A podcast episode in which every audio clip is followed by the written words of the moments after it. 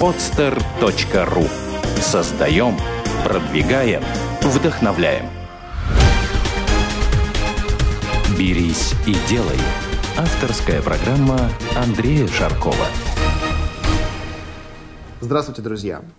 Сегодня вы услышите и увидите совершенно необычный выпуск, который стал возможным благодаря компании Соболев Events и лично Диме Соболеву. Я хочу поблагодарить его и начинаем программу. Смотрите, у нас сегодня уникальный гость в уникальном месте.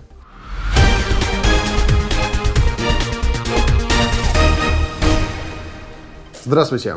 Меня зовут Андрей Шарков, и вы уже не только слушаете, но и смотрите новый выпуск программы «Берись и делай». Сегодня выпуск у нас совершенно особенный. Мы его записываем не в нашей студии в Санкт-Петербурге, а здесь, в Москве, и мы находимся не только в доме, но и в образовательном центре у легендарного предпринимателя Владимира Довганя. Владимир, здравствуйте. Здравствуй, Андрей. Можно на «ты»? Хорошо, хорошо. Как, как скажешь. Да.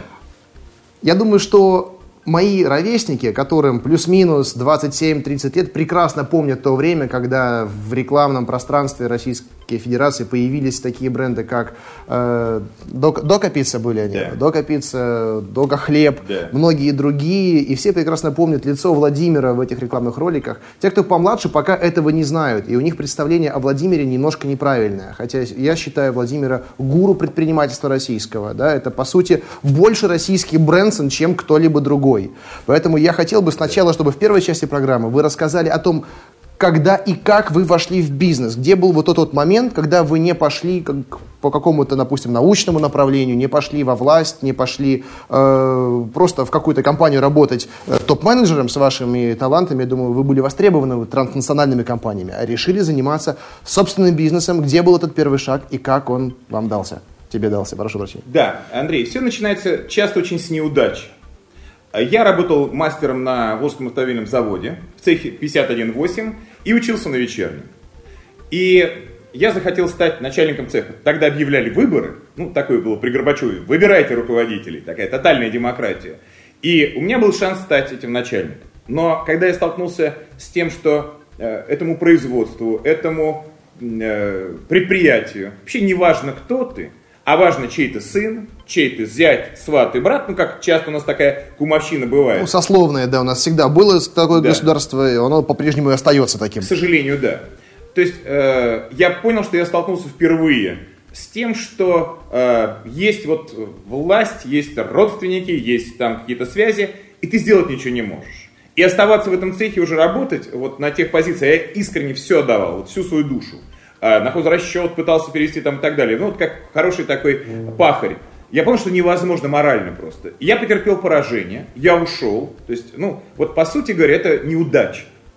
И э, так как я очень любил тогда заниматься карате, и это для меня было хобби, такое удовольствие, то я первый свой бизнес создал клуб восточных единоборств. Вот первые деньги я получил с того, что чем я бесплатно любил заниматься и так, и преподавал бесплатно уже. Вот, я понял, что это надо оформить вот в какой-то бизнес. И получился у меня первый бизнес-клуб восточных единоборств Будо, где я сам вел лично 5 групп по 50 человек, воспитал 8 тренеров.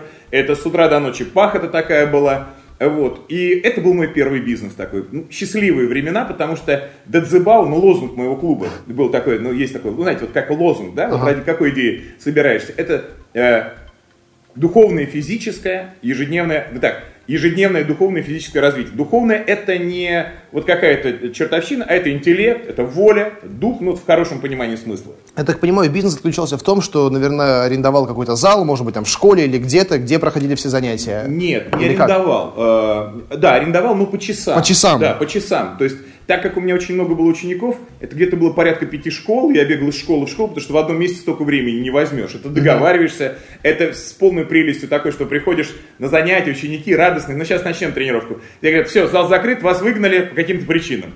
Ищешь новый зал, но это прекрасное время. И сколько, сколько ты занимался таким бизнесом? Два с половиной года занимался этим бизнесом до тех пор, пока э, вот это ну, начало там уже 90-х по- появились такие понятия, как рэкет, бандиты, вот бандитизм. То есть это еще, ну, так скажем, переход от пушистого Советского Союза, где в год там в городе, если происходило в таком как Тольятти убийство, это было ЧП там или в месяц, такой на бытовухе, то в тот переход, когда уже уже происходили там, я не знаю, 200 там убийств и так далее, и так далее. Ну, такое прям передовая было. И логика, э, почему я покинул бизнес, это дело, которое мне очень нравится. Я до сих пор занимаюсь карате. А мотивация основная так была не только зарабатывать деньги, но в том числе и делать любимое дело, правильно я понимаю? А, Андрей, я глубоко убежден, что если ты занимаешься любимым делом, сначала душа, сердце, что добьешься успеха намного, во-первых, больше.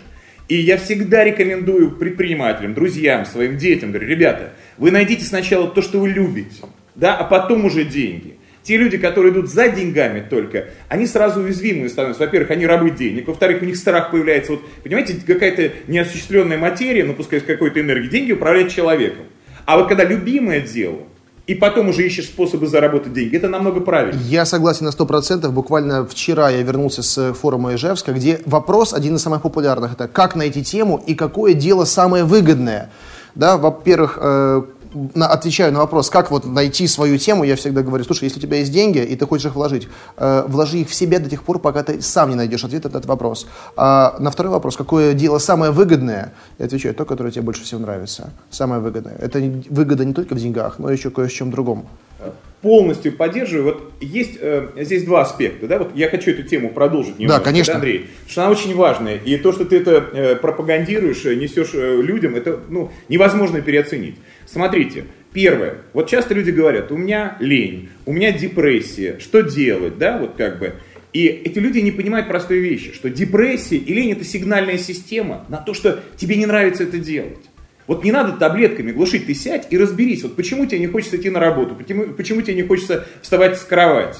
Это не болезнь, это не вирус, это то, что вот твоя сигнальная система тебе сигнализирует, твоему разуму, слушай, не туда зашли. Вот то есть если мы идем и на, э, босиком, допустим, по пляжу, да, и разбитые стекла, что мы, боль, да, вот мы наступили, вот, допустим, и почувствовали боль. Эта сигнальная система сработала, говорит, стоп, опасно порежешь все вообще э, до костей э, свои ступни, отойди. И вот здесь это, вот когда мы говорим, что человек занимается нелюбимым делом, вот отсюда и депрессия, отсюда возникает и лень. Потому что когда мои простые родители, мама с папой, ну, вот папа у меня железнодорожник, мама служащая, они вот всю жизнь говорят, слушай, почему ты в субботу-воскресенье работаешь? Ты что, ну, как бы, да, идиот, там, ты, ты сгоришь просто, отдыхай. То есть это люди, которые всю жизнь занимались нелюбимым делом. И для них суббота-воскресенье это святые дни, которой вот надо побыть самой, с семьей, с самим собой и так далее, и так далее. То есть я глубоко убежден, что если ты занимаешься любимым делом, ты не работаешь. Об этом говорил еще великий Конфуций. Я да? согласен, да. Это душа. Первое, ну вот счастье, ощущение счастья. Ведь счастье не только деньги, это и здоровье, да, и быть любимым, и заниматься реализованным, там, и так далее, и так далее.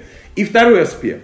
Когда ты занимаешься любимым делом, ты можешь раскрыть свои сверхспособности, вот свои таланты. То есть ты будешь прожигать эту дорогу себе, да, просто вот, вот непроходимой этой дебри, как лазер концентрированный.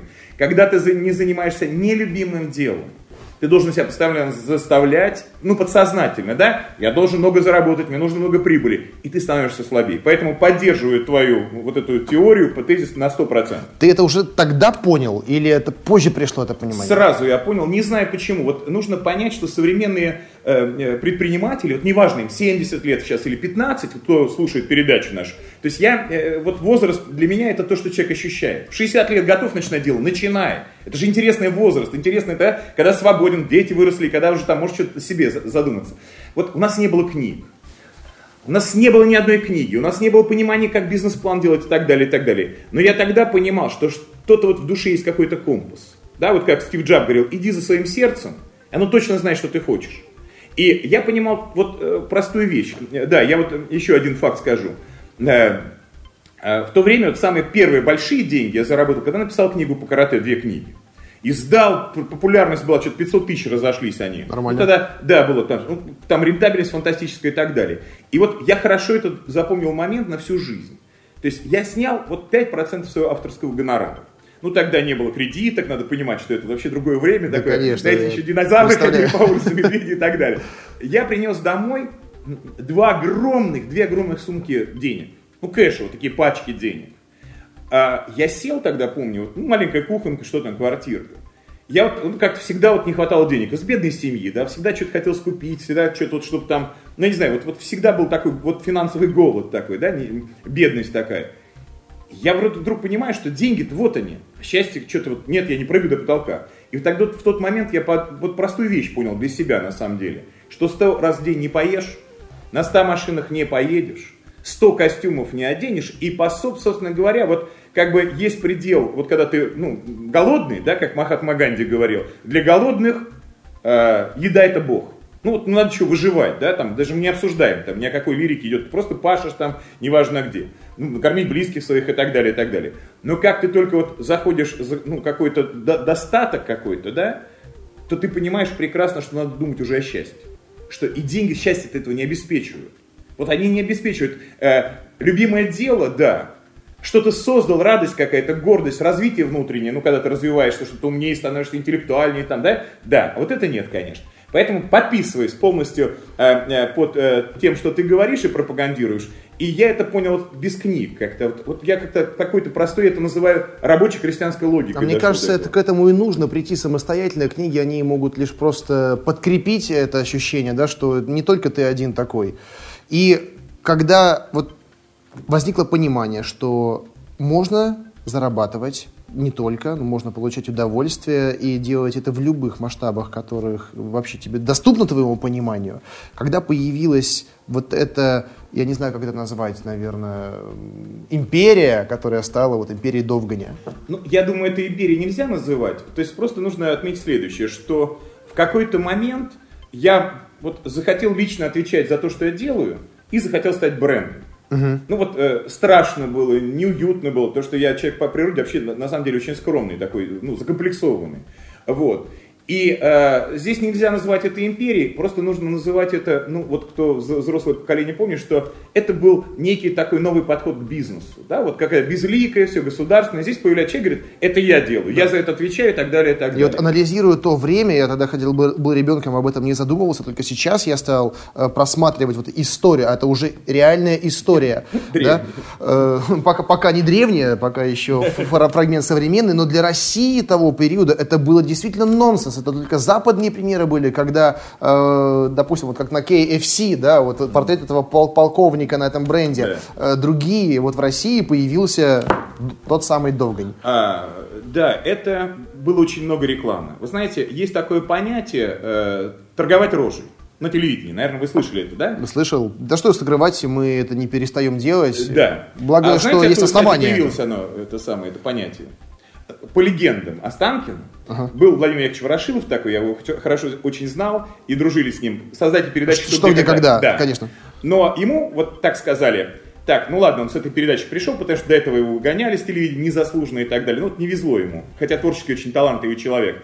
Ему сказали, ну ладно, пусть эта передача идет, но чтобы этой еврейской рожи не было. Да? И он много лет очень за кадром был. Вот он говорил, мы слышали его голос, но не понимали, да, да, кто да, да. Только потом стал выходить, когда на по-моему, выпадало, я помню. Когда уже э, советская власть закончилась. И был Эльдар Санч Эльдар Санч Рязанов. В то время, он сейчас живой, дай бог ему здоровья. Это для меня один из выдающихся режиссеров, мыслителей и писателей. Ну вот э, наш знаменитый режиссер, у него передача была э, «Кинопанорама». Его все видели лицо. Вот он уставший, приходил со съемок, вот так вел ее там ну, раскачанное лицо было. Угу. И вот они в Останкинской столовой, два этих метра, один с известным лицом, а другой без пока еще известного лица, идут с подносами, и э, когда видят Ильдар Санча Рязанова, вот эти работницы, они накладывают ему побольше, себе повкуснее. А Ворошилов, ну, обычный там технический персонал, там дворник идет.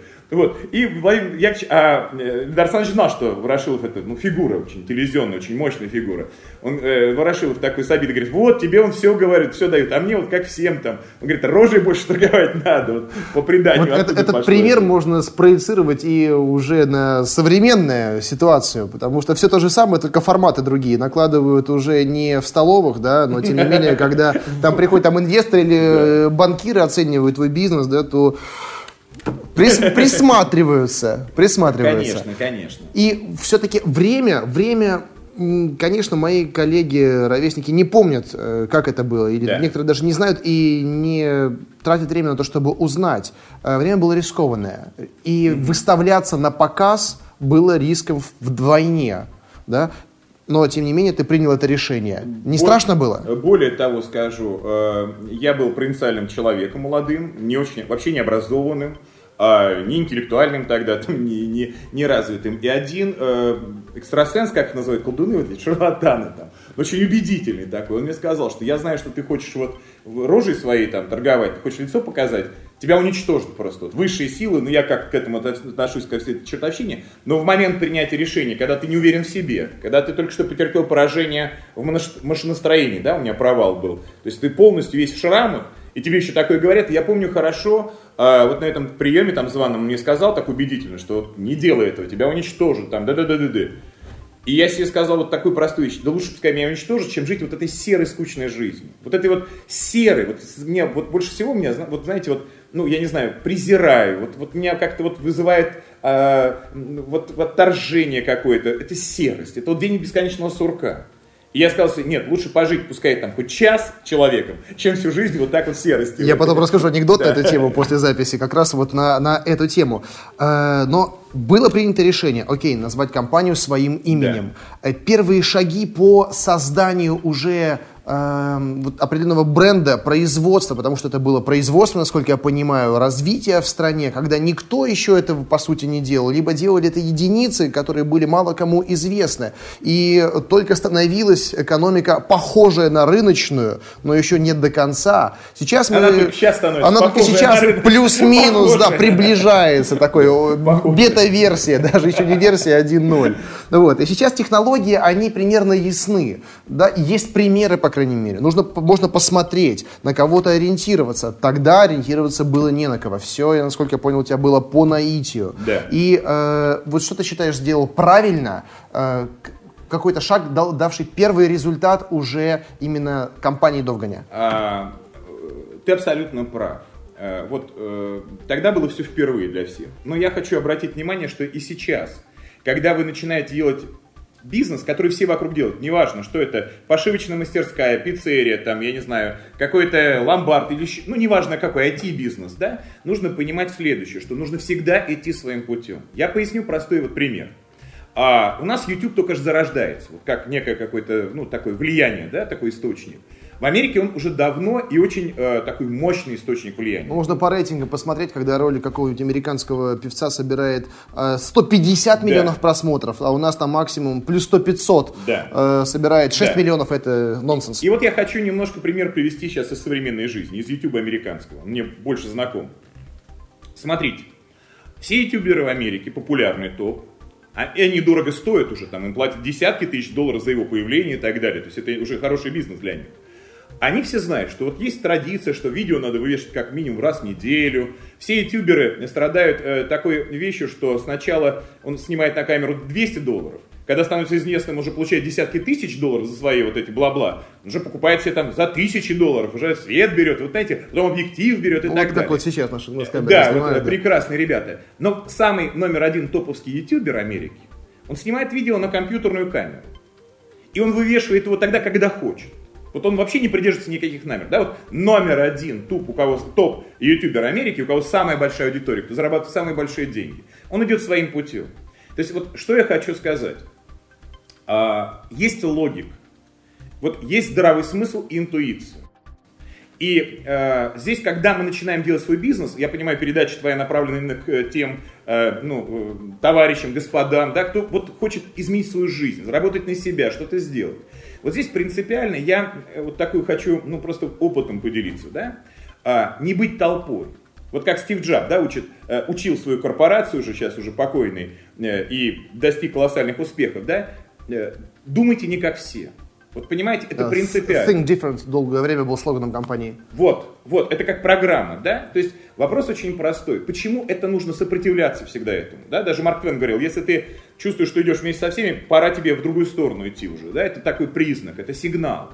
Дело в том, что в нас во всех очень сильно развито стадное чувство. Представляете, миллионы лет мы были едой для львов, для там, саблезубых тигров, тигров там, для медведей, они нами закусывали. И мы все спасались толпой, да, плюс войны с соседними племенами за лучшее место под солнце, за мамонта и так далее. То есть человек вот миллионы лет был слаб. И он выживал только благодаря, как вот пчелы, как муравьишки, да. Вот этот э, инстинкт толпы, повторение то, что делают другие, в нас он генетически настолько сильно развит. Я много раз это наблюдал в бизнесе. Вот когда приходишь в новую индустрию или там в новый какой-то рынок, где вот, ну, первый раз ты имеешь, uh-huh. ты начинаешь задавать себе вопрос, а почему они так все поступают? А потому что когда ты бил какой-нибудь, там, да, что-то сделал, там, или Иван Иванович, и все это мультиплицируют, повторяют. Поэтому идти своим путем – это одно из условий успеха. Вот не смотреть на толпу, а вот всегда базироваться на здравом смысле, на интуиции. Это первое, что хочу сказать. И второе, ну, я человек идеи. Вот я идеалист, потому что я абсолютно уверен, что ну, вот в основе нашего мироздания лежит идея, в основе нашего успеха лежит идея. Э, э, э, ну, не может так быть, знаете, вот что ураган налетел, допустим, на склад авиадеталей там, компании Boeing, там, да, вот так все закрутилось, закрутилось, и по вероятности раз Boeing собрался. Да, вот идея. То есть мной всегда двигала идея. То есть я всегда начинаю свой бизнес с идеи. А, ну, потому что это, вот, ну, на мой взгляд, важное. Да? Не, ну, вот не для чего ты, ну как, да, вот зачем ты это делаешь, вот почему ты начал заниматься. Понятно, что на первом этапе у многих кусок хлеба, там, так далее, так далее. Вот я глубоко убежден, э, что э, первый шаг, если так можно, надо начать с идеи. Вот если это интересно жить.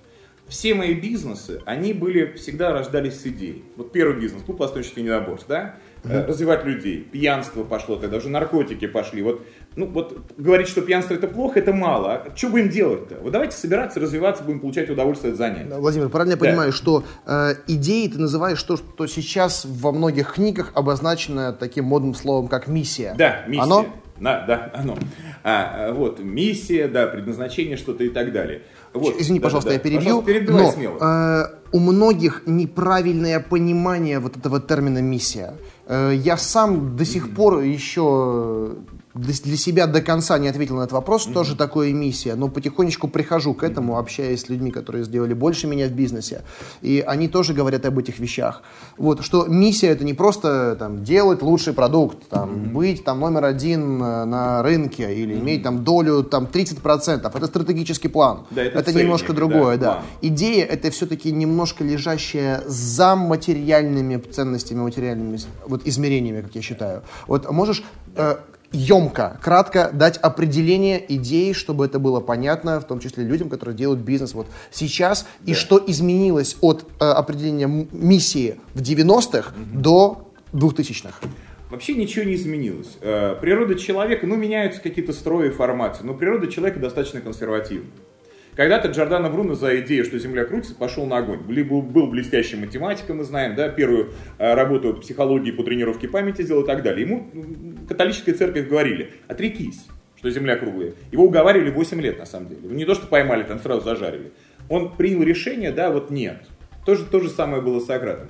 Вопрос очень простой. Смотрите, а, на мой взгляд, вот, э, вот по, по крупному миссия, идея, да, это идет из глубины, отвечая на вопрос, а зачем я живу?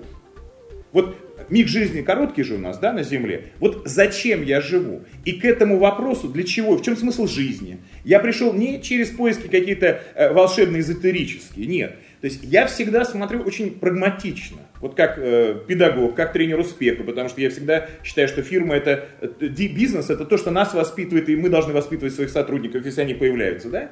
Вот как стать сильнее? И читая труды Виктора Франкла, знаменитого психолога, который вот в концлагере сделал свои там открытия, ну это надо читать просто, да, и так далее.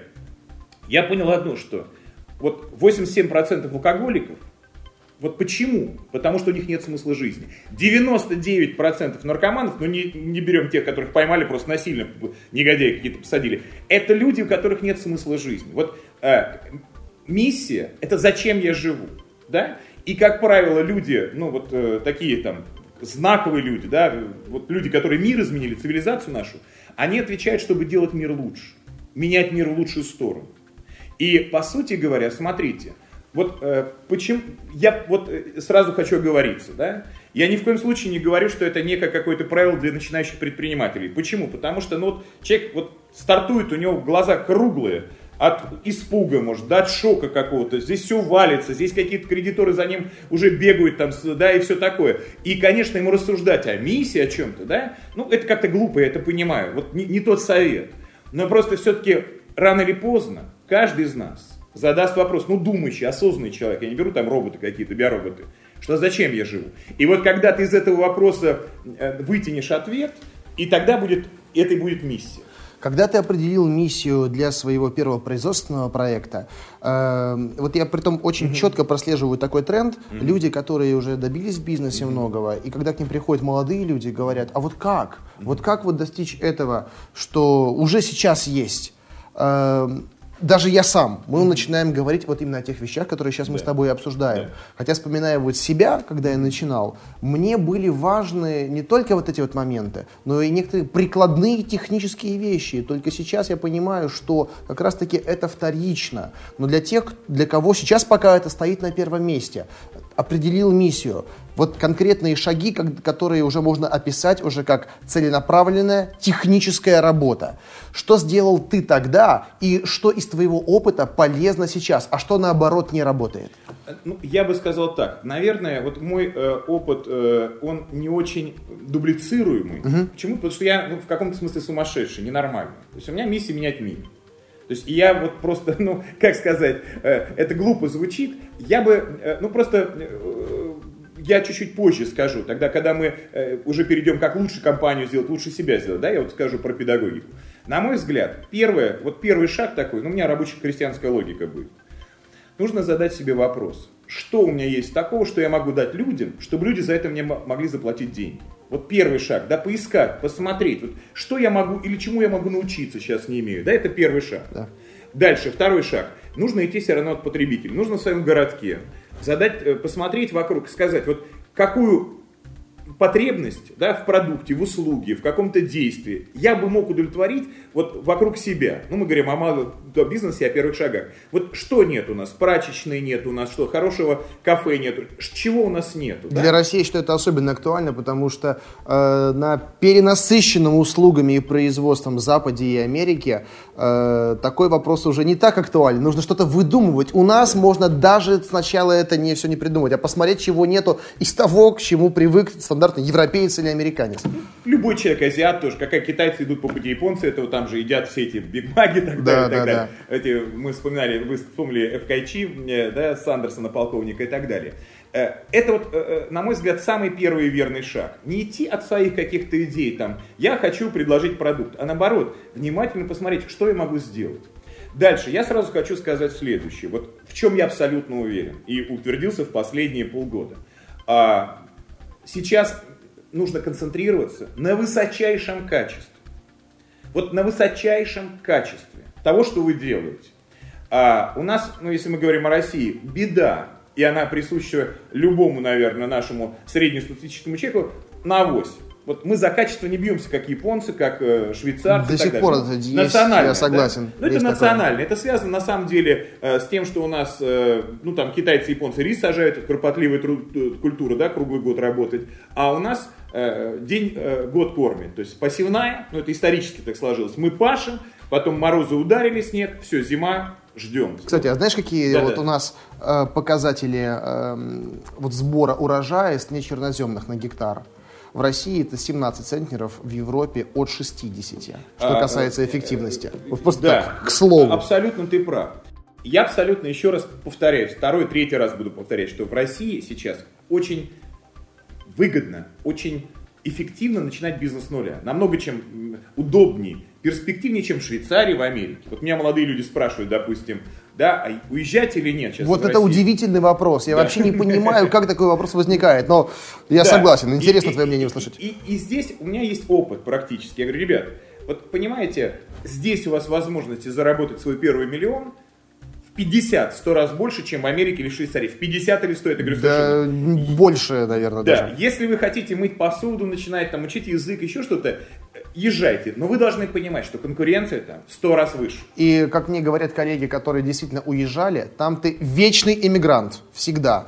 Абсолютно. Если ты не стал суперзвездой, то ты будешь вечным иммигрантом. Даже если суперзвездой, нужно понимать, что разные культуры, да, ну, то есть, условно говоря, там, у японцев, допустим, и, по-моему, у немцев – принято, это считается хорошим тоном пукать за столом. Вот ты ешь, пубух там, да, пук такой сделал, это, ну, это на самом деле, э, когда человек хорошо пукает, это, ну, с точки зрения физиологии, он здоров, значит, действительно так. Но э, вопрос заключается в том, что вот у меня есть друзья, которые в Америке прожили лет 15-20. Вот, талантливые люди, умные. И вот э, что происходит? Они выезжают со своими коллегами по работе, допустим, на какой-нибудь барбекю. Вот американцы рассказывают шутку, наши не смеются, они все угорают. Наши рассказывают шутку, они все не угорают, наши смеются. То есть нужно понимать, что различие культур настолько огромное, просто огромное, что э, ну, я как человек, который поработал и пожил и в Германии, и в Америке, и в других странах, я могу совершенно четко сказать, вот какие бы ни были финансовые возможности там, какой бы там ни был порядок, то есть я адекватно понимаю, здесь любого из нас могут арестовать, подсунуть наркотики, убить, взорвать, отклеветать, там, завтра там кому-то не понравится, там, раз это, да, это там мерзавец, да, это негодяй, все телеканалы начнут на нормального человека поливать грязь. То есть я понимаю риски, я понимаю, ну, то есть это такая страна. Но вот в моем э, сердце, в моем опыте уже, который я прожил и там, и здесь, а я хорошо очень достаточно, ну, мир знаю не как турист, а я работал, uh-huh. создавал бизнес и, понимаю, нанимал там этих же немцев, там, нанимал американцев этих же нанимал на работу. То есть я глубже понимаю эту природу стран, что вот несмотря на плохую погоду, экологию, мерзких чиновников, все равно здесь ну вот мы счастливы, здесь больше возможностей. Поэтому я бы рекомендовал Э, не выезжать э, за границу, во всяком случае, ну, начинающим предпринимателям, пока вы не добились успеха здесь. Я согласен, да. Если вы толковый, если вы академик, за вами охотятся уже. То есть вот нужно четко понимать, да, что э, сегодня развитые страны очень ценят мозги.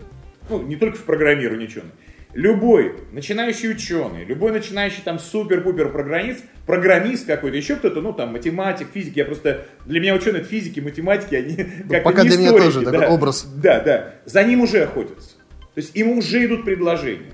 Его уже отслеживают, потому что, ну, это вот борьба сейчас за мозги идет, да? Если вы, как вот я, как, ну, я думаю, Андрей, э, не обладаете такими талантами физико-математическими и так далее, то, в принципе, ну, намного проще здесь начать бизнес, в разы. А вот, теперь э, два слова я буквально, Андрюш, о качестве. То есть вот где сильные стороны могут быть вашего дела?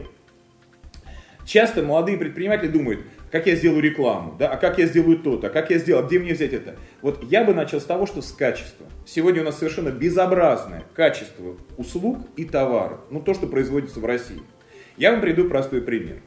А, ну вот 9 э, месяцев назад, наверное, 8, мои ученики решили построить систему, сеть, вернее, ресторанов-магазинов а, с позитивной ментальностью. Рофл кафе, да, называется. Это Рофл кафе. Уже открыто одно в Москва-Сити на пятом этаже. Э, у нас в Москве здесь. И второе открыто на Молл-стрит э, в Лос-Анджелесе. Ролл то, что сырой ролл. Ролл, да. Ролл. Ролл. Рофл. Рофл. А, рофл. Смайлик. Смайлик. Ну, а полная республика смеха. И вот когда э, мальчишки пришли за советом и начали, говорят, мы хотим сделать вот такой мировой бренд, мы хотим сделать систему такую по всему миру, магазин и кафе соединить. И все, что было позитивно. Но это есть такой японец, э, вот э, у нас на стенке висит мне Ягучи, а, который замораживал снежинки с водой был. Может, а, слышал? я слышал, да. у нас в Питере даже есть музей воды, где вот эти его теории, да, да. они пока говорят, что там не подтверждены чем-то, они там иллюстрируются и в картинках, да. и в видео. А, я понял. Я разговаривал со своим другом, выдающимся специалистом в области питания, Владимиром Борисовичем Толстогузовым, ученым великим нашим, советско-русским ученым, он, ну, человек гениальный, просто 30 лет редактировал журнал и так далее. Он мне говорил, что когда Академия Советского Союза занималась водой, то есть не было вот этих точных исследований, но есть у нас практический опыт. Мы же немножко скептики уже, все-таки такие, знаете, прожженные маркетинговые, рекламные, немножко циники. Но в то же время Александр Гуреев, один из моих учеников, в том году школу закончил, Саша, ну, взял и по совету, как написано в книге э, господина Игучи, а мы с ним дружны просто, вот видите, фотографию, подписи его, взял три стакана, налил воды, насыпал туда риса, на одном стакане написал счастье, любовь, радость, на другом написал там зло, там что-то, да, там ненависть, а на третьем ничего не написал. И поставил их, э, это в Лос-Анджелесе эксперимент был там uh-huh. у ребят в Рофуле, в темное место. Через три недели ребят чувствуют, воняет чем-то. Говорят, да что такое? Ну давайте поищем, не может же так вот неприятно быть. Открывают это темное место, три стакана. Там, где написано слова счастье, любовь, радость, чистая вода, чистый рис. Там, где злые слова, вонь, плесень, тухлятина. Это я говорю вот из жизни. Слушай, да? Интересно повторить даже этот опыт. Да, это в домашних да? условиях можно а, сделать. Да. И вот смотрите, когда ребята выработали стратегию, вот чтобы посуда позитивными словами написано было, чтобы атмосфера, дизайн там все в позитивных словах, любовь, счастье написано и так далее. Ребята начали заниматься бизнесом этим. Но ну, надо понимать, что у них амбиции всемирную сеть. Они сразу Америку захватить решили, mm-hmm. с Россией. Ну да, амбициозно. Да. да. И, э, понимаете, я еду вот по центру Москвы. Через каждых 5 метров ресторан или кафе. Я думаю, безумцы. Ну вот, вот правда, честно говоря, смотрю, такая конкуренция. Но когда я в силу того, что это мои близкие ученики, да, вот, э, начал консультировать так, и так далее, и так далее, когда я понял, какая грязь на кухне, когда я понял, какое отношение персоналу к еде, к закупкам, к качеству, то есть, ну, э, какой-то продукт уже может час лежать, а может неделю лежать, да, и некоторые люди думают, ну а что же выбрасывать? Вот еще есть срок какой-то, пускай он побольше полежит, да. То есть я понял, что здесь вакуум просто и в Америке, и в России. То есть я, и, и я думаю в Европе, я не буду говорить, просто я не исследовал их это дело. То есть а почему вакуум? Качества нет. Вот я глубоко сегодня уверен, если честный человек по натуре внутренний, вот для меня это вот, например, там Андрей Каркунов, допустим, он по натуре честный человек, да. он просто делает все качественно, да, и вкладывает. Вот, э, возьмется вот за дело, ну вот все, давайте так скажем, так как я немножко коснулся питания, все, что касается пирожки, пиццы, вот неважно. Мне что. это очень близко, у меня, ты знаешь, три проекта, два да. из них вот как раз таки очень плотно с питанием связаны. Вот, Андрюш, смотри, и вот э, ты, наверное, э, э, смотрел в каких-то ресторанах, что происходит на кухне. Да? В одном ресторане заходишь, стерильная чистота, а в другом, ну, лучше, думаешь, не заходил, потому что есть просто не сможешь. Ты знаешь, я тебе скажу, вот как ни странно, да. есть уникальная страна, Индия называется, да. которую я считаю гастрономическим раем. Вкуснее, чем там, я не ел ни в одной точке земного шара. Но вот там на кухню лучше не, за, не заглядывать. Но тем не менее, у меня ни разу не было какого-то там расстройства или так далее. Безумно вкусно, хотя однажды я вот заглянул, это, это хаос, это антисанитария, ну не то чтобы антисанитария, это антисанитария. непонятно, как это все происходит, но черт возьми, вкусно, качественно, полезно, все из самых свежих продуктов. Вот здесь уже какой-то парадокс, или как ты это объяснишь? Давайте, я объясню очень просто. Друзья, есть все равно, начиная с Луи Пастера, такие понятия, как гигиена. Да, вот все-таки, ну, э, э, э, мы говорим о том, что, наверное, с каждым в жизни было, что ты ешь в общественном месте, и потом расстройство желудка ну, в жизни кто-то переживал, наверное, такое. Ну, слава богу, у меня пока не было. Андрей, Но я меньшинство. Я меньшинство. ты можешь переваривать твой желудок. Ну, это есть такой момент. Смотри, да, то есть ведь вопрос-то о чем идет? Смотрите. А э, про честном отношении к делу. То есть вот я сегодня утверждаю, ниша общественного питания, она свободна, пуста.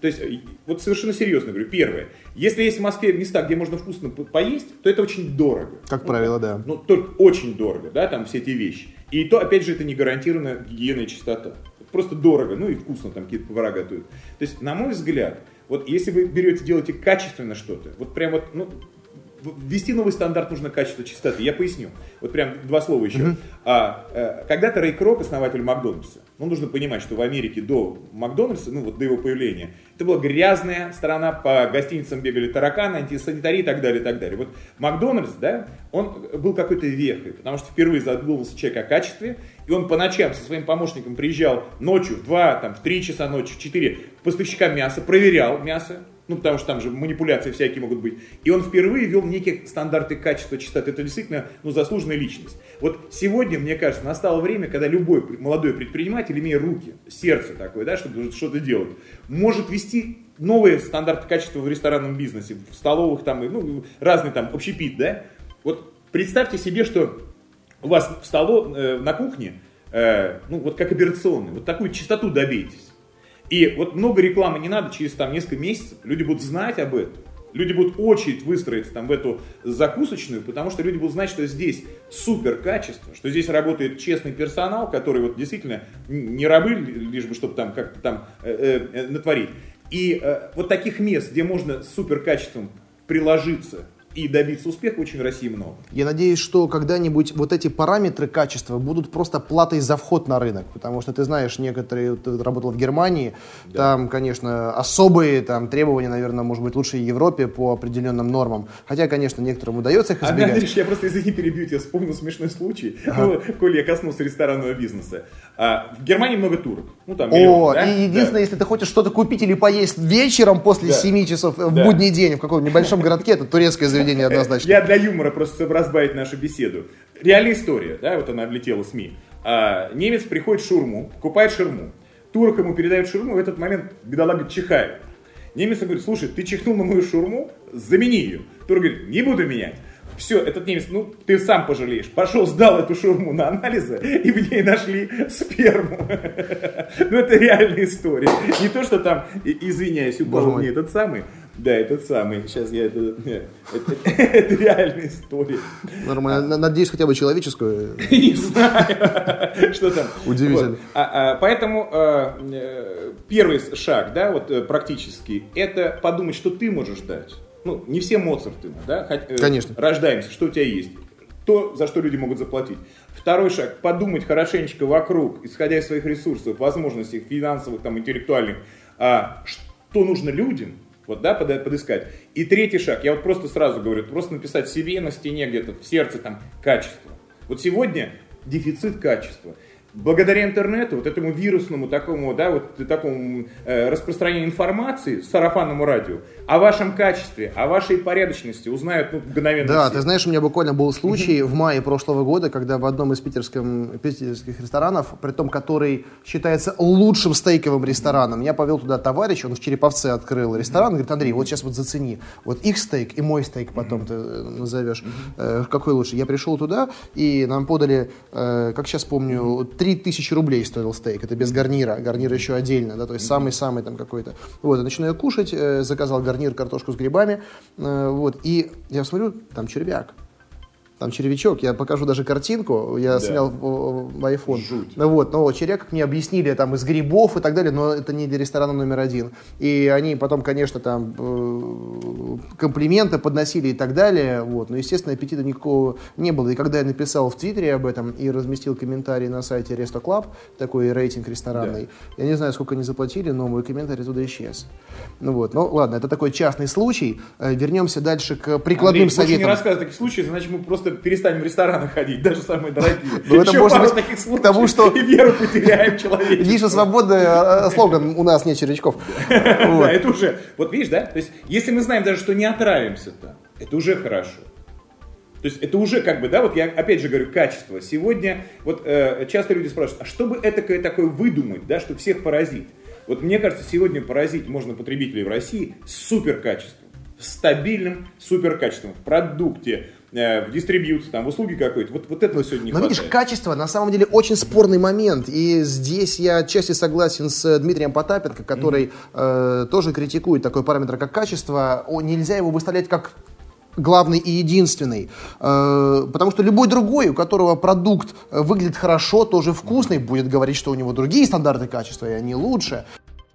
Нужно понимать, что сегодня реклама, вот эти монстры телевизионные, да, там, я не знаю, зомбомашины, зомбоящик, э, они стоят бешеных денег. Вот просто бешеных денег.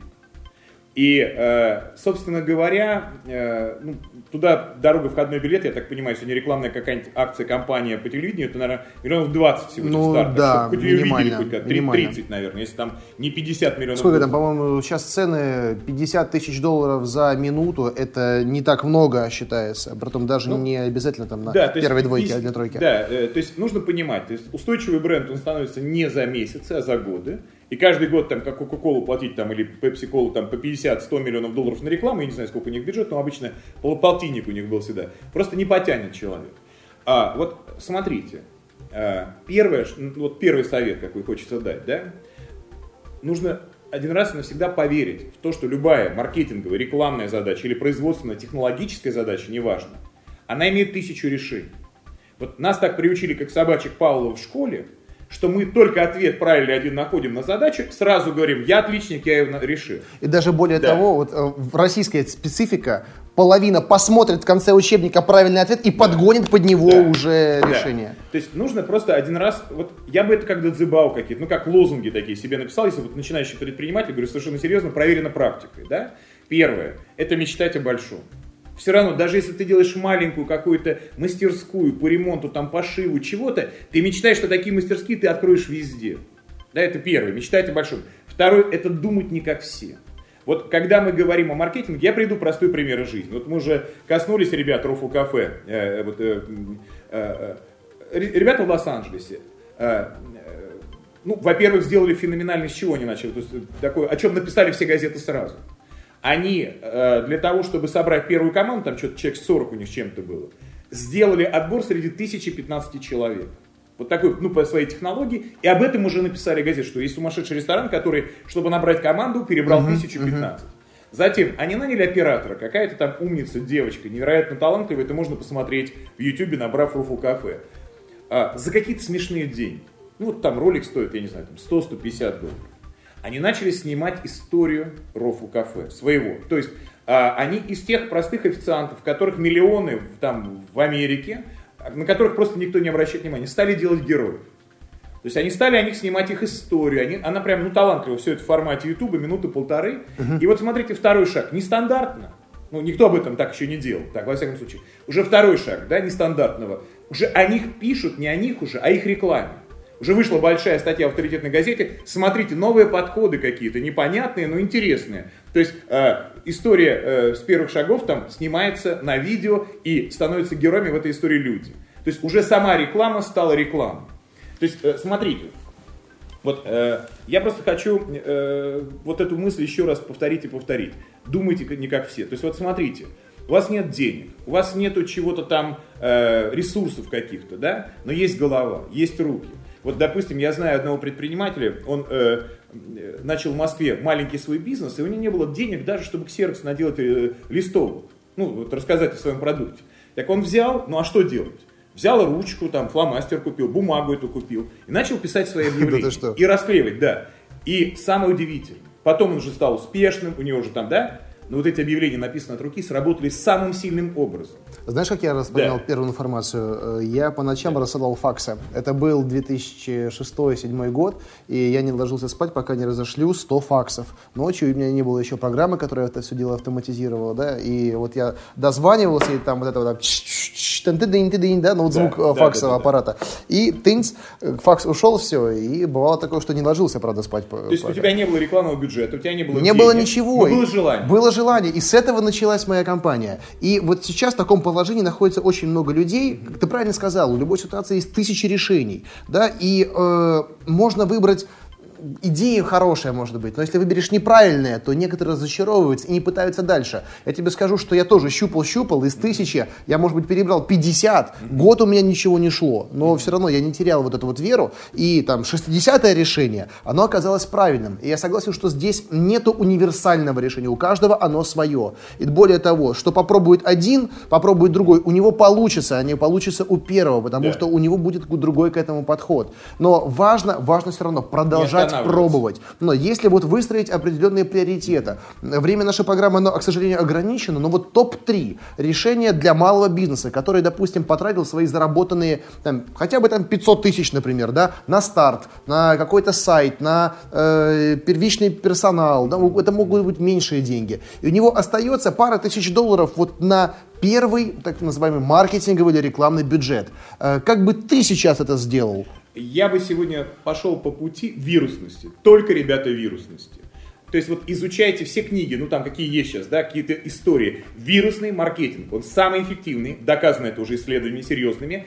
Вот вирусность, не в лоб идти, да, вот, а именно так, чтобы это как партизанское, сарафанное радио работали. То есть вот все успешные э, старты вот в области рекламы, продвижения своего продукта или услуги связаны с вирусью или с сарафанностью. Угу. Это главный сегодня ключ. Вот как ты думаешь, да. смотри, э, если выбрать три направления, угу. например, э, там, SEO-оптимизация, угу. э, это попытка вирусного ролика, потому что сейчас вот приглашаешь любого человека, который хоть как-то касается рекламы, говоришь, что сделать? Надо снять вирусный ролик. Вот сказать очень просто. Сделать, ты сам понимаешь, один из тысячи становится даже вирусным. Я думаю, что из да, вот, э, да, где-то да. так. Э, нужно пробовать э, немножко в разных направлениях или сфокусироваться на чем-то одном и добить там до конца. Получится, не получится, попробовать другое. Или сеять. Ну, вот смотри, Андрей, э, вот ты уже сегодня у нас так вспоминал ФКЧ, полковника Сандерсона, да, это такой хрестоматийный предпринимательский пример а, человека, устой, на, его настойчивость. Я буквально в двух словах, эта история поможет многим людям, которые, может, сейчас уже дыхание потеряли, вот эмоционально говорят, блин, все, пробую, пробую то, то, то, не получается, все, руки опускаются, наверное, я там не создан, неудачно. Вот я, у меня был время. такой момент, я чуть да. не разочаровался, чуть не вообще бизнес не бросил. Вот, Андрюш, давайте вот эти истории э, посмотрим, просто она очень хрестоматийная, смотрите. А, ну, полковник Сандерсон, он не был военным. То есть надо понимать, что это просто, ну, пенсионер какой-то, полковником не был он. А вот, служил в армии. Он вырос в семье без отца, была дочка маленькая, маленькая дочь его сестра, мама и он. Мама э, уходила на работу, целыми днями работала, чтобы прокормить. Ему приходилось готовить с детства что-то делать. Вот это э, пример человека какого-то такого, знаете, ну вот э, э, такого предпринимательского подвига. Открывает э, юридическую контору, разоряется. Открывает заправку, разоряется, потому что дорогу где-то там по-другому проложили, не, не едут. Открывает что-то еще, разоряется. И вот этот человек в возрасте 4, 64 лет, без денег сидит, пенсия, 92 доллара у него было. И, и вот он думает, а что я могу да, сделать? Вот что я могу дать людям, чтобы люди могли заплатить деньги? И он вспоминает про рецепт своей курицы, которую где-то он узнал в панировке, вот это, то, что сейчас знаменитая uh-huh, курица uh-huh. по всему. И вот теперь представьте, этот человек думает, придумает франчайзинг. Если я этот рецепт курицы отдам какому-то ресторану, они будут ее использовать и небольшие денежки мне платить за франшизу, то в принципе я смогу какой-то кусок хлеба заработать. А, взял, купил себе поварской колпак, одежду, эту машину, хотя сам поваром не был, и начал объезжать ресторан. И вот представьте теперь, шеф-повара, владелец ресторана, да, вот, вот, вот самоощущение, да, подъезжает какой-то чудак, колпаке в этом, ну, в поварском, там во всем и говорит, слушайте, у меня есть идея, давайте я вам дам вот рецепт своей курицы, а вы мне за него будете платить. Ну, представьте, это, во-первых, оскорбление для шеф-повара, а ты сам повар какой-нибудь, там, где есть там Мишлены какие-то. Что, нет, я вот там пенсионер обычный. Слушай, иди отсюда нафиг. И потом мне этот уже, он жил в машине в этой своей ездил. Так вот, чтобы первый подписать, подписать франчайзинговый контракт, он получил тысячу шесть нет. Тысячу шесть раз его послали нахер. Просто говорят, иди нафиг отсюда. Тысячу шесть раз. На тысячу седьмой раз он подписывает контракт успешный и становится знаменитым человеком, ну, уже вы сами понимаете. То есть о чем идет речь? Смотрите, а, на мой взгляд, ну, есть такое понимание подсознания, да? Вот э, когда предприниматель начинающий, у него э, очень много вопросов, большая нагрузка психологическая, и быстро надо принимать решение. Вот быстро, да? И отвечая на твой вопрос, как я пользуюсь и как вот у меня это все происходит, принимать решения, я просто точно знаю, что лучшее время для размышления, для серьезного анализа, это когда мы спим. То есть доказано наукой, это абсолютно точно, что когда мы спим, мозг работает с такой же интенсивностью, как мы не спим. Это факт. Вот с такой же интенсивностью. Ну, сейчас же сканы есть и так далее, и так далее. Но обрати внимание, аудиоинформация в него не поступает, прекрасную программу он твою не слушает и не видит теперь уже, машину не ведет, сложная ситуация дорожная, о налогах не думает, да, и запахи при этом не чувствует, ну, представляешь, поток информации, uh-huh, как он uh-huh. бомбардирует нас, да, но мозг работает с такой же интенсивностью. Давно доказано, что вот подсознание, вот это супер, ну, сверхсознание, подсознание нравится, сверхсознание назовем, оно решает самые сложные задачи, точнее, чем логика. Соотношение примерно нашей логики, вот логического решения, и от подсознательного, интуитивного решения там, и так далее, и так далее. Вот представьте гора Эверест, допустим, огромная, куда мы наверх положили а, грецкий орешек. Вот грецкий орешек это наша логика. Это вот то, что мы вот осознаем мысли, как компьютер работаем. А подсознание это Эверест. Вот, ну, 160 миллиардов нейронов, а, помноженное на количество связей между ними от 10 до 100 тысяч, вот получаете, да? Ты знаешь, сейчас да. даже есть э, теория определенная, но она не сейчас, да, да, есть, она в некоторых э, культурных определенных местах она давным-давно существует, да. что наш мозг это, это как телевизор, это ретранслятор. Что да. как раз-таки все процессы, они происходят вообще облачно где-то. Да? Ведь это то же самое, что э, считать, что телевизор сам производит телепрограммы. Примерно так. Он транслирует их, это инструмент, что все как раз-таки а, оно вовне. Э, есть, и здесь э, в этом есть смысл, но мы должны помнить тоже, что когда в Индии, ну, за всю историю Индии, которую ты э, очень любишь эту страну, э, 81 ребенок воспитывался в семье волков. Маугли это же не просто так появился, то есть это ну как бы научный факт. То есть дети попадали, волчица забирала где-то, теряли, теряли их там в джунглях, ну их много индусов, там детей много и так далее. И это реально научный факт. Эти дети потом, ну их отлавливали, допустим, там в возрасте там 10 лет. Он не мог э, ходить уже стоя, ну, бегал на четвереньках, он выл на Луну, его невозможно было научить го, э, э, говорить уже. Дальше был еще такой э, э, опыт, эксперимент. Э, где-то, по-моему, э, в средние века, туда, в, в, в черные эти века, э, заспорили служители церкви католической, какой истинный э, язык Бога? Это э, э, латынь или греческий, что-то вот такой спор был у них. Взяли маленьких детей, поместили в кельи, за ними ухаживали, кормили и так далее, но с ними не разговаривали выросли дети, которые, ну, просто э, как животные просто. Они даже, ну, у них инстинкты были подавлены половые. Но это, чтобы не преувеличивать роль ноосферы, как по Вернадскому. Но я хочу вот досказать свою мысль. Ребята, это очень важно. Вот смотрите. А, я вот просто абсолютно в этом уверен, потому что этим занимался полтора года. И PRIS-теорию изучал, и спрашивал у многих выдающихся людей, как научить предпринимателей думать. И вот самый эффективный способ.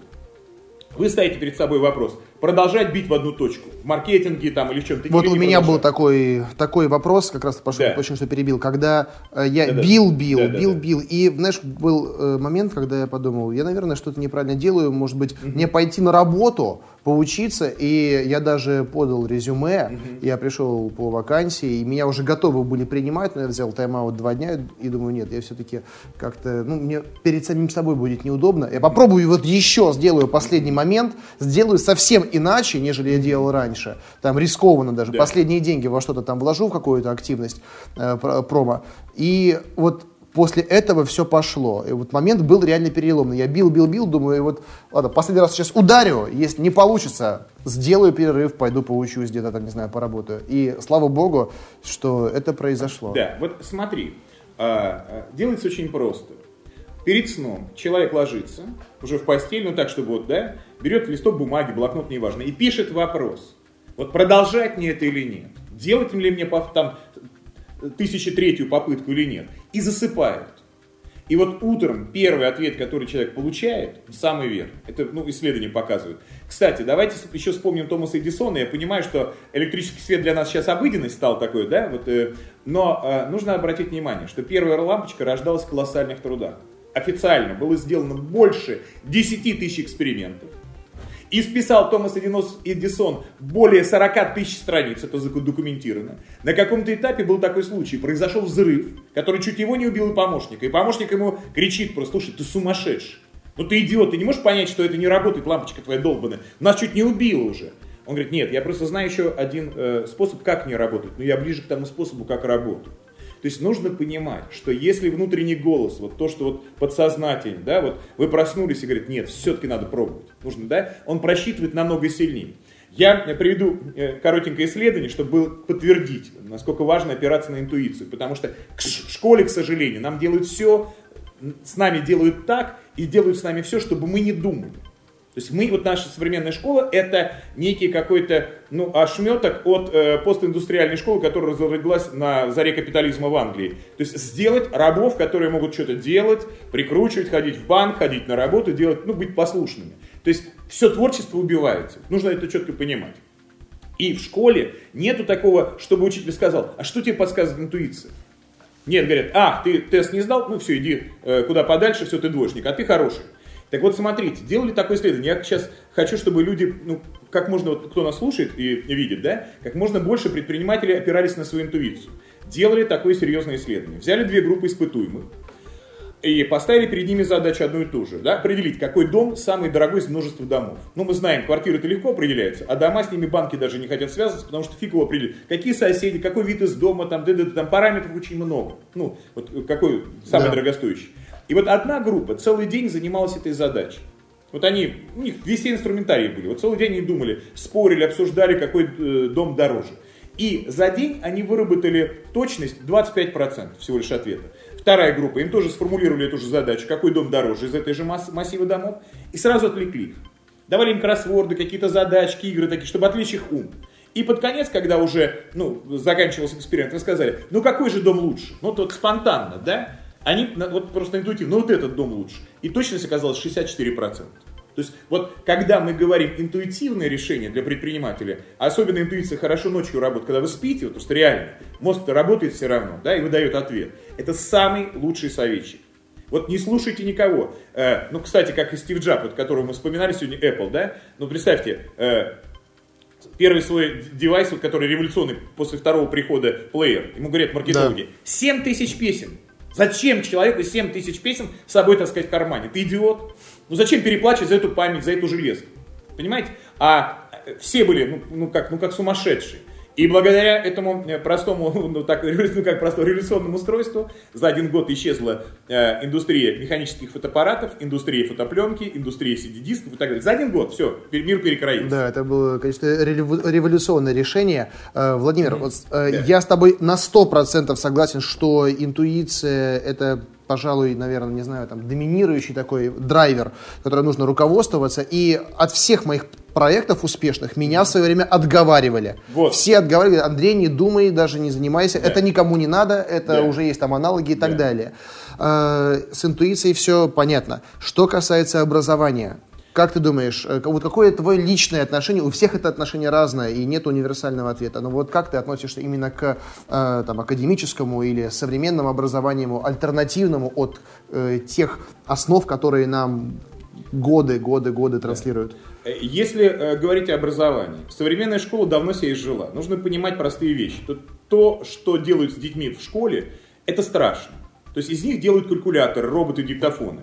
А как сказал Кини Чамай, это такой великий сейчас теоретик в мире, а, более 200 книг написал в области стратегического мышления. Вот его э, очень точная фраза. Вот то, что ученики получают за 10 лет, умещается на 10-долларовую флешку. Э, Проблема какая в образовании? Смотрите, а, сегодня нужно думать, мир меняется очень быстро. Я вам приведу простой пример по ускорению мира. Я сейчас занимаюсь одним проектом э, в Америке, в Штатах. Мы делаем профессиональный спорт среди аниматоров. Вот две команды анимационные делают анимационные ролики, и люди при помощи лайков определяют, какой из них лучше. Эдди и спорт называется. Так вот, смотрите, этот проект начал три года с половиной назад с коллегами, с друзьями. Мы не могли понять, как можно за 5-6 минут показать вообще какую-то рассказать историю. Вот в YouTube, как это можно, мы не могли понять просто. Сегодня, э, ну, это уже расчеты, это уже исследования ютубовские показывают. Если вы делаете ролик больше минуты, его не смотрят уже. То есть за 3,5 года ускорение спрессовалось на 500%. Вот представьте, как мир меняется. Да? Вот я хочу э, э, обратить внимание следующее. Если мое э, отношение к школе, оно крайне негативное, то есть мои дети на домашнем образовании, то есть жена с ними занимается, то есть а, по нескольким причинам крайне негативно. Первое, детей не учат думать. Более того, их так загружаются бессмысленные вот какой-то работы, да, что у них даже нет времени думать. То есть у ребенка современного нет времени побыть в тишине. Как раньше там Платон воспитывал своих учеников или Сократ. Они приводили на берег реки и говорили «думай». Вот тебе задача такая, и человек стоял целый день-два думал. То есть люди сегодня не могут думать. А когда ребенку думать? Я согласен, у меня Да. сестренка, ей 10 лет, э, и когда я узнаю о том, чему ее учат, э, я нахожу вот подтверждение всему тому, что ты говоришь, что если взять э, сознание ребенка, его потенциал, как вот ограниченную единицу, там вот 100%, да, и когда она забивается 80% шлака, абсолютно ненужного балласта, который потом сложно сбросить, если его годами забивают его гвоздями, да, то уже Э, мало это остается движения. Это очень вредно. Смотрите, давайте посмотрим. Основатели Гугла э, Брин, э, Брин э, и основатель Фейсбука закончили школу Монтессори. Это школа, которая развивает, ну это система педагогической Монтессори, я поясню. Есть несколько принципиально ну, педагогов, которые определили э, в нашей цивилизации нашу школу. К счастью, один из них э, Макаренко наш, а одна Монтессори. И там ну, я не буду об этой школе говорить, э, в общем-то, ее, а, есть какие-то у нас уже детские сады здесь. То есть, смотрите, а, вопрос очень простой. Я глубоко убежден, что родители должны противостоять школе хотя бы своей верой в ребенка. Вот ребенок приходит с двойкой, они говорят, да я тебя люблю и так. Ты, ты для меня главный. Двойка это просто оценка какая-то, это не важно. Ты все равно талантливый и умный. Я э, вот приведу пример из своей жизни. А, Я не очень любил школу. Занимался спортом, стал двоечник. Таким махровым двоечником. И э, учитель математики при всех, а уже мальчишка, это был лет 14-15 уже, спортом занимался, знаете, такой же, ну, влюбляешься в девочек же уже. Она говорила при всех, Долгань, ты идиот, таких как ты надо выгонять из школы, ты позоришь наш класс. Вот совершенно серьезно говорю. Я домой приходил, у меня папа еще крутой такой был. Да блин, у всех дети, как дети, у меня там пол- полдуру какой-то. Тебя дураком ты, говорит, не назовешь. Ну и какой-то ты вот ненормальный. То есть, да, вот ну такая, такое НЛП было, да?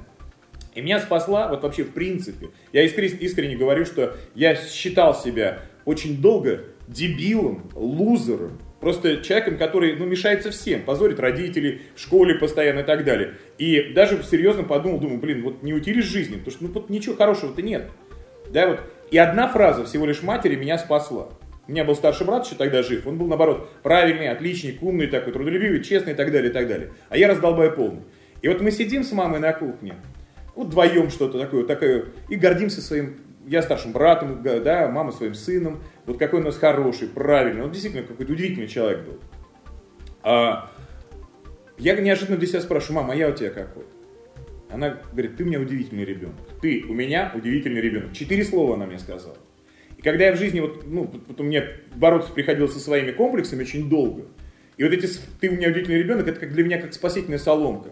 Соломинка, как веревочка, как огонечек какой-то, да, уже когда он на себе крест готов поставить. То есть я глубоко убежден, что родители современные должны противостоять школе своей любовью. Говорить детям, что вы удивительны, что ты прекрасен. Понимаете, сам маразматизм заключается в ситуации в том, что ну, оценка не воспитывает человека, она не делает его лучше. Это как палка какая-то, понимаете? И уже дети, как собачки Павла, начинают тянуться за оценками, а не за знаниями. Одним словом, я, мне школа категорически не нравится, но в то же время я хочу обратить внимание, чего я энтузиаст, Андрей. Я недавно только это понял, кстати. Я вдруг осознал, что мы можем сами учиться развиваться в 40, 50, 60 лет. Вот ты еще молодой пока, да, тебе еще, ну, юнош. А вот многие мои знакомые да, в лет 50, 60, 40 лет опускают руки. Ну что так их отбили в школе, да? Слушай, сейчас я раньше наблюдаю такие уже да. приземления. Вот, смотри. И у меня вдруг осенила простая вещь. А что нам сегодня мешает продолжать самообразование? Столько книг, столько знаний, столько семинаров и тренингов. Понимаешь, вот а, если мы возьмем первоклашку, сравним, и человека, которому 50 лет, кому быстрее выучить абзац в учебнике? Конечно, тому, кому 50-60 лет. То есть у нас потенциал, на самом деле, колоссальный ну, вообще у мужчин 50 лет расцвет, ну, у всех людей 50 лет интеллектуальный, потому что вот в некотором возрасте, даже, по-моему, в твоем, еще не все зоны мозга развиваются. Ну, это физиология просто, да, но потом идет нагло. Так вот, мое глубокое убеждение, смотрите, друзья, как я воспринимаю предпринимательство? Я, ну, как, во-первых, это интересный спорт. Ну, сам по себе спорт, соревноваться с самим собой, с конкурентами, да. Во-вторых, это университет, лучший в мире университет. Это лучшее в мире искусство. То есть предпринимательство, я серьезно говорю, это как вот, не знаю, как Родена. Э, знаешь, как, как, я к этому отношусь так же, некоторые меня не понимают, когда я говорю, что это творчество, это искусство, да. но вот э, не умею я играть, хотя мне по ночам снится музыка, которую я никогда не слышал. Может быть, да. если бы умел, я бы ее фиксировал. Да, но мне нравится создавать, Просто они создают форму из э, камня, из нот создают звуковые образы, а я создаю образы из каких-то бизнес-процессов, которые дают конечный продукт, у которого есть не только материальная, но и эмоциональная ценность. Ну, по крайней мере, мои продукты, они такие. Ну, эмоциональные. Твои продукты делают мир ну, цветным его, вкусным делают мир. Вот есть серая скучная жизнь, знаешь, день сурка. А есть предприниматели, сам предприниматель это раскрасить красками, новые запахи, новые эмоции, новые чувства дать. Я в этом абсолютно уверен. Так вот, я глубоко убежден, что мы, начинающие предприниматели, я себя таким отношу, потому что я всегда начинаю новые проекты. Единственное, что я хочу просто сказать, что э, я в какой-то момент принял решение, чтобы не быть рабом своего бренда. Вот я не люблю, вот я всегда учу предпринимателей и детей своих, не будьте рабом бизнеса. Да, предпринимательство, да, вкладывайте, да, это ваше, как ребенок создаете, но не быть его рабом. То есть построить так бизнес, чтобы в конечном итоге научиться, чтобы он работал сам какой-то момент я почувствовал, что я стал рабом своего бренда. У меня было то же самое. Более того, я да. сейчас уже начинающих предпринимателей тоже, ну не то чтобы обучаю, делись своим опытом, угу. как уйти от этого, когда ты света белого не видишь и да. все, впахиваешь. Поначалу, конечно, когда предпринимательская составляющая доминирует, это да. все здорово, это все драйв, это вот тот фанки бизнес, который, да, вот описан в книге Кирилла Норстрома и Йонаса Ридер Страля. Но потом через там, 3-4 года ты уже начинаешь тускнеть, бизнес для тебя становится вот э, чем-то механическим, и важно этого не допустить. Важно вот эти моменты закрывать компетентными людьми, чтобы ты продолжал оставаться идеологом, вдохновителем, душой бизнеса, если ты хочешь в нем оставаться. Но э, если ты отойдешь от него на какое-то время, э, чтобы он не угас, чтобы он не зачах. Да. И знаешь, я проводил такой да. эксперимент, я отлучался на несколько месяцев от компании, я приезжал, и это было несколько раз. В какой-то момент бизнес бизнес начинал стагнировать. Я хоп-хоп подкрутил, mm-hmm. да, затем я возвращался, смотрю, что развивается, как оставил, так и было. Но самое главное, что в третий раз я прихожу и смотрю, что бизнес растет. И растет не просто благодаря увеличению какого-то конкретного показателя, а благодаря системному комплексному росту. И вот к этому надо стремиться. Это бизнес мечты, который, когда ты уже в нем не присутствуешь, да, да но как твой ребенок, который уже научился, уже получил образование, уже вырос физически, продолжает расти сам. И э, пускай пишет письма. Примерно так. Владимир, очень жаль, что наша программа, она ограничена по времени, потому что безумно интересная получается беседа. Хоть у нас и не получилось обсудить какой-то инструментарий, конструктив, но те вещи, о которых мы говорили, я считаю не менее важными. И я уверен, что нашим слушателям и зрителям уже понравится очень этот выпуск. Я анонсировал нашу встречу в интернете, и к нам пришли вопросы. Сейчас нет возможности задать все их, да, но э, как раз вот задает вопрос Олег, э, который в контексте наших э, последних с тобой мыслей. Вопрос заключается в том, что э, иногда ты как раз-таки погружаешься в процесс, и на тебя начинает находить на кого-то депрессия, да, кто-то перестает видеть э, перспективы, которые были в начале, потому что он немножко загружен. В общем, это можно назвать определенным словом кризис, да, задает этот вопрос э, Олег Айфонов, он так себя в интернете, по крайней мере, называет. Вот что ты можешь сказать людям, которые в какой-то момент подошли к какому-то кризисному состоянию, как из него выйти? Иногда некоторые входят, входят в него с самого начала, когда как раз-таки все-таки пытаются, рыпаются, но не получается. Э, что ты скажешь? Да, дорогой Олег, э, э, ну, очень хороший вопрос на самом деле. Первое, что смотрите, я много раз расшибался, я много раз разорялся, я много раз просто вот превращался в пепел, и потом снова, как феникс птица, да, у меня даже такой образ был. Первое, что нужно понять, ребят, вот смотрите, чем отличается опытный бизнес-боец, или боец такой, от новичка. Когда новичок падает, выдыхается, да, ломается, ну, вот что-то его прибило там, да, выдохся, депрессия, и падает ниже плинтуса, ему кажется, что на этом свет закончился. Опытный боец знает, что все равно постепенно ты восстановишься, солнце взойдет, какая бы долгая ночь ни была, или там зима долгая, холодная, и ты станешь сильнее. Ты вынесешь из этого опыта выводы. И это опытные бойцы. То есть начинающие предприниматели, когда падают, разоряются, им кажется, на этом все, конец света, он неудачник, все плохо, все против него и так далее, и так далее. Опытный боец знает, который переживал уже не одну неудачу. Понятно, что первая, вторая, третья, они самые болезненные, такие вот по внутреннему ощущению. Особенно, когда нет рядом товарища, который тебя поддержал, сказал, да все получится, давай. В основном говорят, так, а мы тебе говорили, там родственники, да? Всегда, они еще глумиться будут, пинать и сверху плевать еще. Это всегда. Это первое, да, нужно понимать, что э, вот дальше будет э, все по-другому. Второй момент. Я считаю, надо остановиться. Вот знаете, как еще Уоррен Баффет говорил, если ты попал в яму, перестань рыть на какое-то время.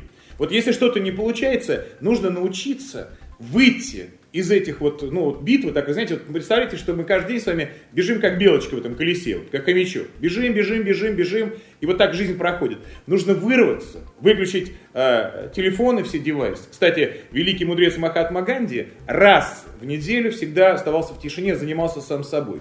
И первое, что нужно делать, вот просто остановиться и разобраться вот в себе, э, в ситуации. Но в ней можно разобраться правильно только когда ты из нее вышел.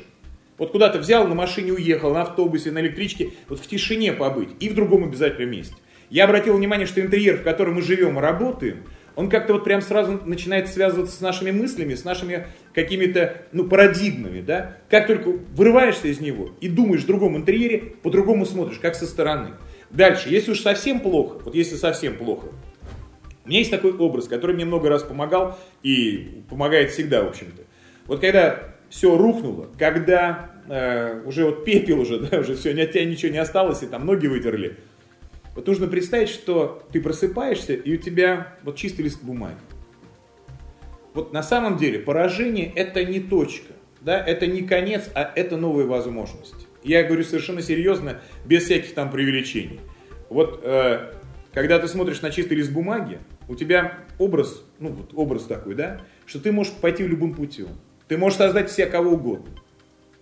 Вот это на самом деле. И здесь очень важно понимать, что вот мы часто слышим такие э, слова, что поражение это хорошо, что да, это неудача это хорошо. Вот я приведу, приведу слова э, Майкла Джордана, баскетболист, предприниматель. Ну помните его, одежда, да, конечно, Nike, да, и так далее. 500 миллионов Джордан долларов есть. состояния, да.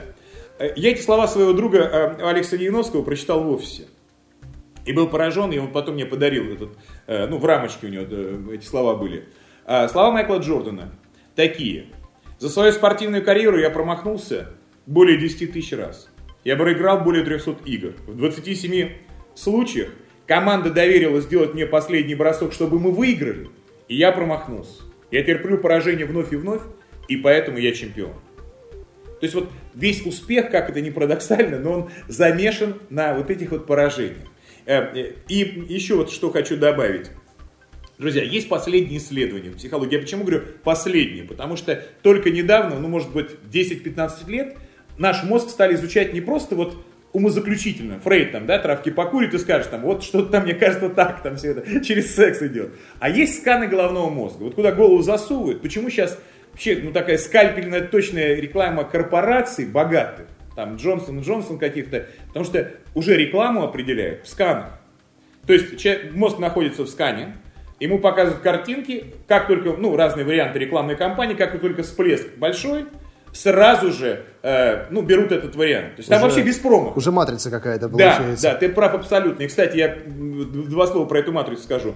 Разработали про какой-то дезодорант рекламу, где за парнем бегут голые девчонки в купальниках красивые, за ботаном, по, по пляжу. Но через этот скан. Угу. Это была такая в Америке, ну, прям, знаете, мания просто этим дезодорантом, что многие школы просто реально ввели запрет на пользование этим дезодорантом. Да что? что учителя заходили в класс, все эти прыщавые тинейджеры брызгались этим дезодорантом. Ну, человек внушаемый своим. Это такая была, такой эффект. Так вот, смотрите. Возвращаясь к серьезному. Это как шутка была. Вот э, последние исследования в области педагогики, в области развития личности через скан показывают, что мы учимся с вами, и высшие приматы тоже, только тогда, когда ошибаемся. Вот но процесс возникновения новых связей, новых знаний, нового опыта в нашем подсознании, в сознании, в нашей башке, в, да, наш мозг учится только тогда, когда мы ошибаемся. Вот когда кнопка банан, кнопка банан, у обезьянки там или собачки, кнопка банан, ничего не происходит. Как только э, кнопка, а банана нет, она начинает думать. И вот в связи с этим я хочу рассказать интересный факт. Вот недавно произошел с моим внуком. Да, вот моя, э, у тебя э, уже внук есть? Да, один внук есть у меня уже. Вот. Так вот, э, моя дочка, зная, она, ну, в отличие от меня, в отличие от меня, человек образованный, читает на нескольких языках, и, а свежая литература выходит как раз-таки сейчас на, а, на английском чаще всего. И она, прочтя эту книгу, она приходит на занятия в детский сад с малышом, с внуком. И Педагог какой-то ведет там специально там все и говорит, детишки, кто из вас ни разу не ошибется, я тому дам там приз. А правда жизни заключается в том, что наоборот, дети учатся тогда, когда ошибаются. Поэтому, дорогие предприниматели, э, дорогие друзья, вот э, ошибка это неплохо, это не поражение. Нас приучили в школе там, двойка, ты позор. Да, вот он, нас, кстати, школа приучила к страху ошибаться. Поэтому все списывают, чтобы показать результат, да. а на Западе и в Америке люди да. сидят за партой одни. А, вот наш страх перед неудачей, идет со школы. Нас приучили, как собачек Павла, там, что ошибка это плохо. А правда жизни заключается современная педагогика, вся говорит о том, что ошибка это единственный способ учиться.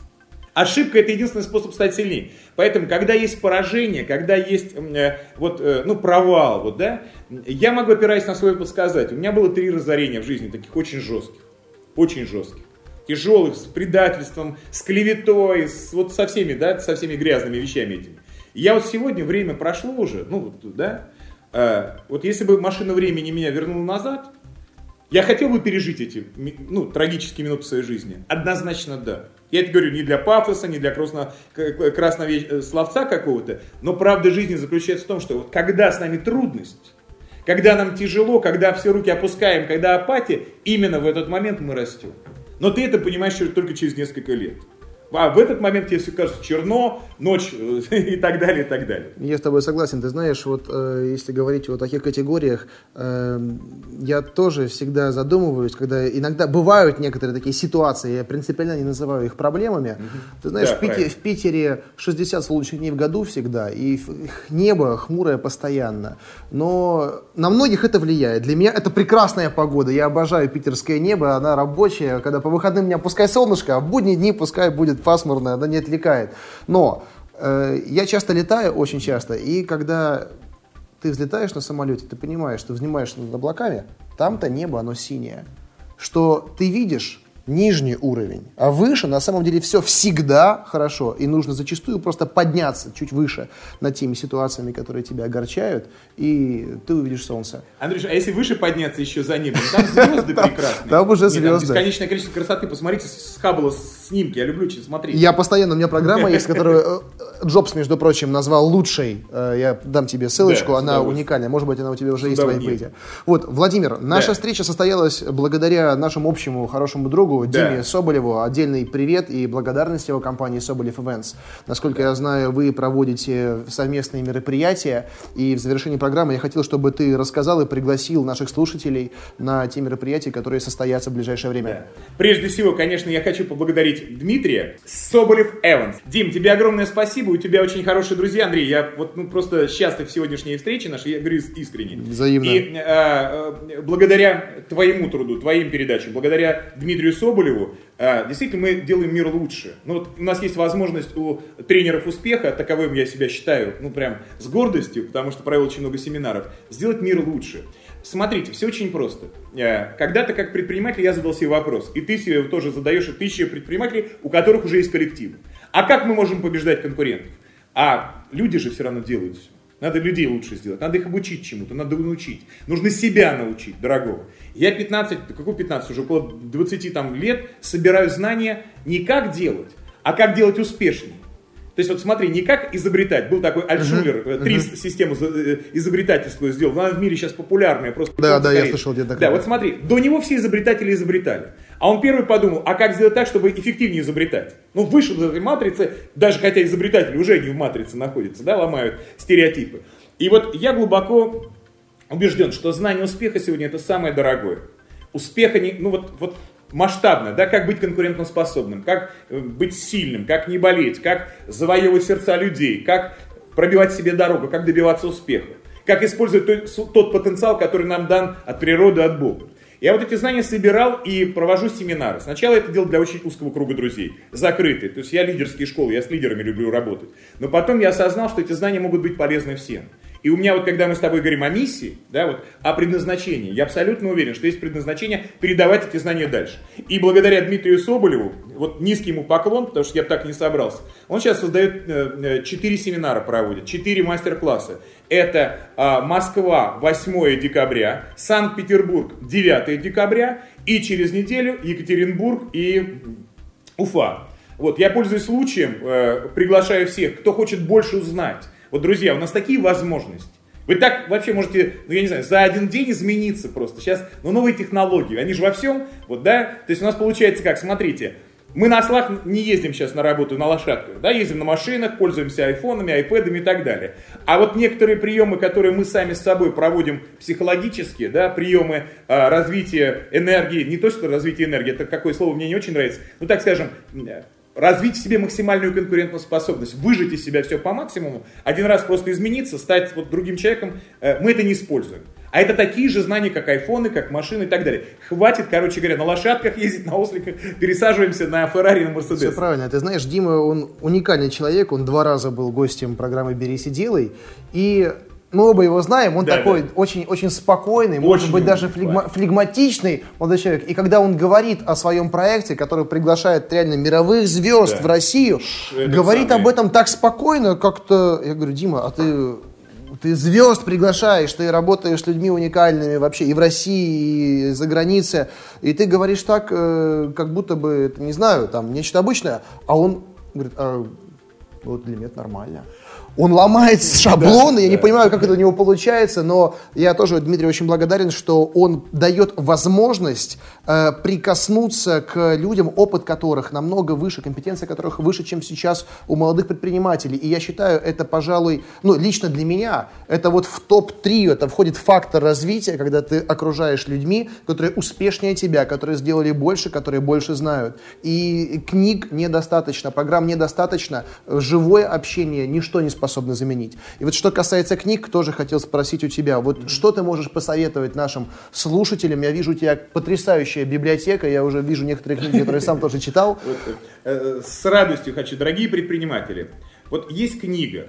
Называется она «Сначала надо разрушить все правила». Написал ее Бекингем и Кофман. Э, Сначала э, нужно разрушить все правила. Вот такая книга прекрасная. Друзья, а, как только вы хотите нанять кого-то на работу, как только вы делаете, вот решение принимаете кого-то взять сотрудника или там, неважно, по фрилансу, обязательно прочтите книгу. Если бы эта книга попалась мне лет 20 назад, когда я был, вот первые шаги делал, друзья, Я бы сэкономил десятки, сотни миллионов долларов. Вот, я не знаю, здоровье сэкономил лет 10 жизней. То есть это уникальная книга. Чем она уникальна? Расскажу вам. Смотрите. Обычно до этого мы читаем, допустим, Джек Уилч. Вот я делал так-то, так-то его книги. Прекрасные книги, читайте. Там, или Уоррен Баффет, допустим, или Ричард Брэнсон. Но их опыт не всегда мы можем повторить, и время другое, да, и компания другая. А вот здесь ребятки взяли просто, на, сам, на самом деле, смотрите, для нас с вами уже проделали колоссальную работу люди, Институт Гэллопа. А, а, основана эта книга на глубинных интервью 80 тысяч менеджеров в 400 компаниях. То есть э, эта книга чем уникальна? Вот они берут хороший ресторан плохой, хорошую гостиницу плохую и исследуют, и сравнивают. И здесь ты для себя делаешь открытие, там все эти пирамиды Маслоу, они рушатся нафиг, ты понимаешь, блин, за чушь, чушь какая-то. Потому что это вот то, что поможет вам. Прежде чем нанимать людей, прочтите эту книгу, вот совершенно рекомендую. Книг много могу рекомендовать. На нашем сайте vdov.ru там есть список предпринимательских книг. Допустим, первая книга, я автора не помню, не помню, которая в списке предпринимательским стоит, моя любимая. Копируй это. Человек создал компанию стоимостью 3-4 миллиарда долларов, продал ее, сейчас преподает в Стэнфорде который даже писать не может. Вот как Ричард Брэнсон, он больной дислексией, писать просто не может. Да, он пишет да. откровенно в себе. У меня секретарь, это как, ну, моя маскировка. Там книжки лежат, но я писать не могу. То есть, когда вы думаете, эх, вот я еще не грамотный, мне надо какое-то образование получить, чтобы заняться бизнесом. Не слушайте, это все чушь. Делайте. Вот то, что Андрей, и как правильно называется его программа, вот самое сильное, делать. Делайте еще раз делать. Знаете, есть пословица такая, пока дурак думает, умный уже делает. Я согласен. Владимир, я очень благодарен, что ты нашел время записать с нами выпуск. Я надеюсь, что это не последний выпуск, и мы встретимся еще с тобой неоднократно. Спасибо Андрей, тебе я приглашаю на мастер-класс в Питере будет, который 9. Если будет возможность, будешь почетным гостем. С удовольствием. Тебе огромное спасибо. Спасибо. новые технологии. Спасибо Спасибо. Огромное. Друзья, это была программа «Берись и делай». У нас в гостях был уникальный человек Владимир Довгань. Слушайте, читайте, ходите на мероприятия и задавайте свои вопросы, мы на них будем отвечать. Спасибо. Дорогие друзья, передача «Берись и делай» Андрея Шаркова – лучшая передача для молодых предпринимателей. Я сам ее смотрю, учусь у молодежи, узнаю очень много нового. Самое содержательное, самое толковое и самое главное, полезная передача. Смотрите ее, пожалуйста, и не просто смотрите, а рекомендуйте всем даже не только тем, кто хотят стать предпринимателями, а просто людям, которые думают и развивают свою самооценку, свою конкурентоспособность. Берись и делай. Это про нас с вами.